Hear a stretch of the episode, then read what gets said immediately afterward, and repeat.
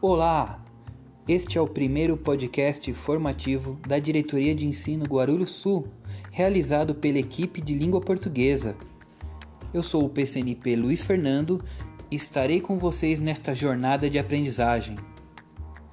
Hoje conversaremos sobre um tema muito interessante: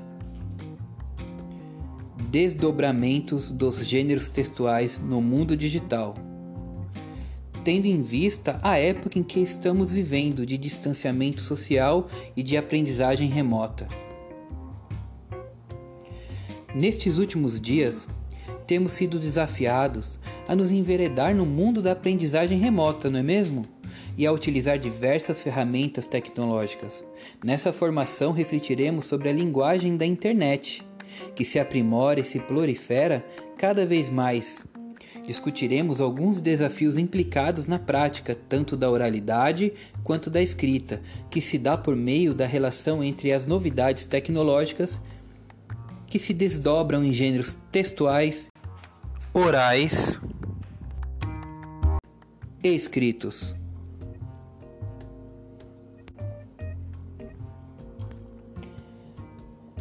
Temos como objetivo, portanto, promover a formação contínua dos professores de língua portuguesa de nossa diretoria, observar os desdobramentos da produção escrita e oral por meio de gêneros textuais no mundo digital e pensar nas implicações em nossa prática docente, nesta época de distanciamento social. Podemos dizer que os primeiros registros escritos surgiram há milhares de anos e que muito antes deles surgirem, os homens já se utilizavam de pintura rupestre como forma de interação e comunicação. Abro aqui, portanto, um parênteses quanto à escrita. Desde então, o desenvolvimento da escrita permitiu o registro da cultura oral como um todo, poemas, narrativas épicas e religiosas e saberes variados. Para quem quiser se aprofundar mais sobre este tema, deixo a seguinte referência: acesse no YouTube um vídeo chamado História da Palavra: O Nascimento da Escrita. É muito legal. Ainda sobre a escrita, nas palavras de Faraco, o meio de expressão escrita, diferentemente do meio de expressão oral, exige para seu domínio atividades de ensino sistemático a instituição escolar, em qualquer dos seus formatos históricos, é fruto da criação escrita e existe milenarmente para dar acesso ao código gráfico e, principalmente, para transmitir a cultura letrada. Podemos dizer que a cultura escolar possui um papel fundamental no processo de ensino e aprendizagem dos seres humanos, pois, nos relacionamentos vividos na escola, os alunos, os discentes vivenciam tensões e conflitos que, participando da formação de, de suas identidades, fazem com que eles se transformem. No convívio escolar, cada grupo de alunos se organiza, cria seus códigos de convívio, estabelece objetivos a serem conquistados e desenvolve uma ideia de pertencimento por meio da formação de comportamentos os quais julgam necessários na busca para alcançar seus próprios objetivos. Pensando nessa afirmação, fica-nos uma pergunta: como a prática da escrita e da oralidade podem contribuir para a participação do aluno na comunidade escolar? Bom, eu darei uma possível resposta, mas é interessante você anotar a sua resposta para comparar com o que eu darei pois cada um possui uma forma de responder, não é mesmo? Creio que muitas respostas trarão em si a mesma essência, porém se apresentarão de forma diferente. Então, respondendo à pergunta anterior, posso dizer que Quanto maior a prática da comunicação oral e escrita organizada em diferentes gêneros e pensando em diferentes situações sociais, maior serão os ganhos dos dos fatores linguísticos dos alunos, consequentemente, melhor será a participação dele no ambiente escolar. É claro que por meio da comunicação, não é mesmo? Ainda pensando na questão anterior, podemos nos perguntar: O que nós, os docentes, podemos fazer pensando na obtenção do retorno esperado, que são os ganhos linguísticos dos alunos e a sua melhora na participação dentro do ambiente escolar? A minha resposta seria a seguinte: o professor ele deverá adequar a produção textual para que ela exija o desenvolvimento de diferentes tarefas, não apenas uma única produção visando nota, até que se chegue à construção final, que seria uma produção bem elaborada. Para isso, o professor poderá utilizar o método da sequência didática. Escolhendo, portanto, um único gênero textual por vez pois cada gênero possui estrutura específica, as quais demandam atenção quanto às suas características específicas, não vejo como viável o trabalho com vários gêneros textuais de baseada, né? Porém, se pensarmos sobre sequência textual, poderemos perceber que em alguns determinados gêneros podemos encontrar textos narrativos, descritivos e argumentativos, dentre outros, articulando em sua estrutura.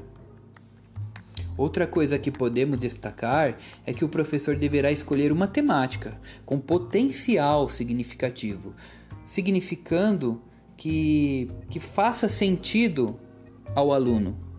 Não devemos nos esquecer que o meio de circulação é muito importante e que ele deve ser real, e portanto a produção realizada pelos alunos devem circular socialmente em alguns suportes seja ele qual for, trazendo para a realidade do distanciamento físico, social e pensando na aprendizagem remota, podemos destacar este veículo o qual estamos usufruindo agora, que é o podcast, com suas múltiplas possibilidades de usufruto de diversas plataformas, e o vlog também, que também possui diversas possibilidades de suporte, inclusive o famoso YouTube enfim, além das possibilidades de, de trabalharmos os, com os gêneros orais, temos uma variedade imensa de gêneros escritos, os quais possuem grande circulação digital.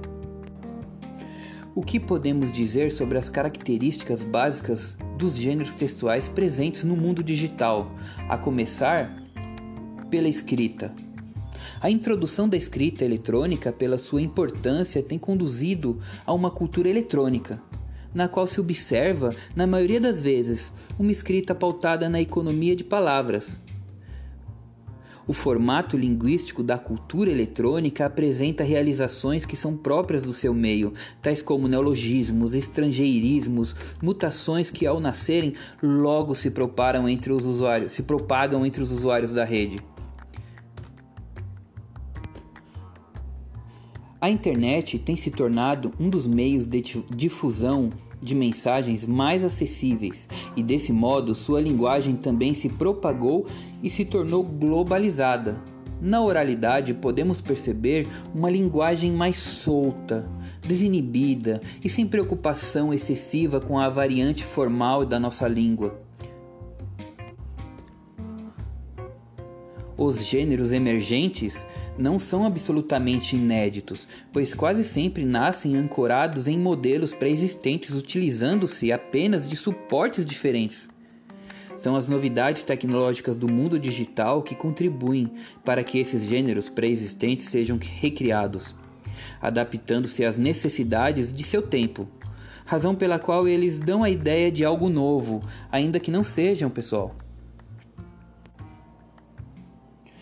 A seguir, comentarei de forma introdutória quatro gêneros digitais.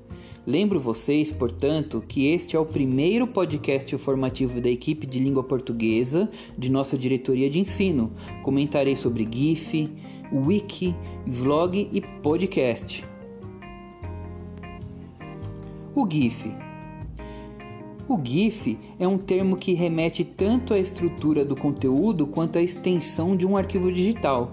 Tra é, se trata de uma montagem de imagens as quais se sucedem automaticamente, criando uma espécie de vídeo curto. Possui como característica a mistura de textos verbais e não verbais e a comunicação dinâmica e pontual.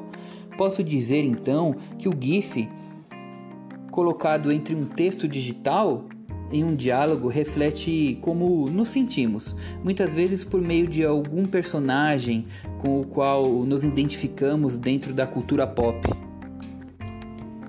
E o Wiki? O Wiki é uma página da web que utiliza código aberto, podendo ser editada. Todas as versões da página ficam gravadas no histórico, fazendo com que quaisquer modificações sejam facilmente revertidas ou recuperáveis. Possui uma característica é, de permissão de uma escrita colaborativa e pode servir como fonte para futuras pesquisas. Dentre os diversos websites que usam o modelo Wiki, sim, existem diversos websites que usam esse modelo. Inclusive, existe um site Wiki que traz um índice de milhares de wikis existentes, chamado Wikindex. Porém, acredito que o website Wiki mais conhecido por nossos alunos é o famoso Wikipedia. Vlog. O vlog é derivado do blog, possui conteúdos audiovisuais sobre vários tipos de temas. Quem produz conteúdos em formato de vlog fica conhecido como vlogueiro. Possui como característica a publicação de suas produções em plataformas de compartilhamento de vídeos como o YouTube. O vlog é uma ótima opção para que o aluno faça exposições, pois alia recursos de áudio com imagens por meio de edições. Caso alguém ainda não saiba, tivemos um grande produtor de vídeos da internet comentando política no famoso programa Roda Viva. É isso mesmo, o influenciador digital Felipe Neto foi entrevistado pelos jornalistas do programa Roda Viva, onde em uma das perguntas disseram a ele que suas publicações no Twitter ao poder da circulação dos gêneros nos meios digitais, hein? Disseram a ele que as suas publicações no Twitter al alcançavam mais visualizações do que grandes jornais apresentados na televisão aberta.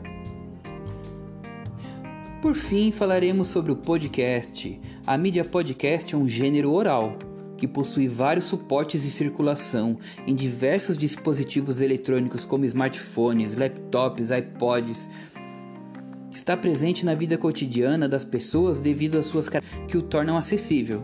Está de acordo com a materialização dos gêneros proposto por Markuski. Devemos lembrar que, por se tratarem de gêneros textuais com características específicas, eles podem ser trabalhados por meio de uma sequência didática. Agora comentarei brevemente sobre a sequência didática. A sequência didática tem a sua origem na Escola de Genebra. Nós, professores do Estado de São Paulo, conhecemos muito bem a sequência didática por meio das Olimpíadas de Língua Portuguesa, a qual nos proporcionou bons materiais como sequências didáticas pensadas para o ensino de gêneros como artigo de opinião, crônica, memórias literárias e poema. Fica a dica para que vocês entrem no site escrevendofuturo.org e deem uma pesquisada nos materiais. Também fica a dica do livro de Dolls e Chineuli, Gêneros Orais e Escritos na Escola. A sequência didática ela proporciona a apropriação de gêneros textuais. Ela se organiza da seguinte forma: Primeiro, apresentamos a situação sensibilizando os alunos ao gênero que pretendemos trabalhar. Os gêneros possuem circulação social, mas uma vez dentro do ambiente escolar se tornam nosso objeto de estudo, portanto, sofrem adaptações a este contexto. Segundo, pedimos uma produção inicial visando uma avaliação diagnóstica, a qual perceberemos quais são as maiores dificuldades dos alunos. Tais dificuldades podem aparecer se referindo ao domínio e conhecimento da estrutura do gênero, dificuldade em utilizar elementos coesivos, concordância verbal e nominal, coerência geral do texto, entre outras dificuldades que podem aparecer, que o professor deverá identificar. Terceiro, o professor, com base no que levantou na segunda etapa, deverá organizar módulos de trabalho ou, como alguns dizem, oficinas. Essas atividades terão o caráter de busca de buscar a solução para as dificuldades apresentadas pelos alunos e percebidas pelo professor. Quarto, produção final. Em que deverá haver revisões e reescrita. Quando falamos em revisão em tempos de ensino presencial, temos a possibilidade de trabalhar por meio de avaliação por pares, desde que o professor crie rubricas, tabelas, né, indicativas do que deverá ser observado nas produções dos colegas da turma, para que os alunos não se percam na correção, visto que o professor possui um foco e uma intenção e que está como mediador da aprendizagem. Já no ensino remoto, os professores deverão abusar da criatividade e adaptar o momento de revisão e reescrita conforme as necessidades forem surgindo e conforme as características de cada plataforma utilizada por ele. Ficamos por aqui e lembramos que este foi o primeiro podcast formativo da equipe de língua portuguesa da Diretoria de Ensino Guarulhos Sul. Em breve enviaremos um material escrito complementar a este podcast. Até mais!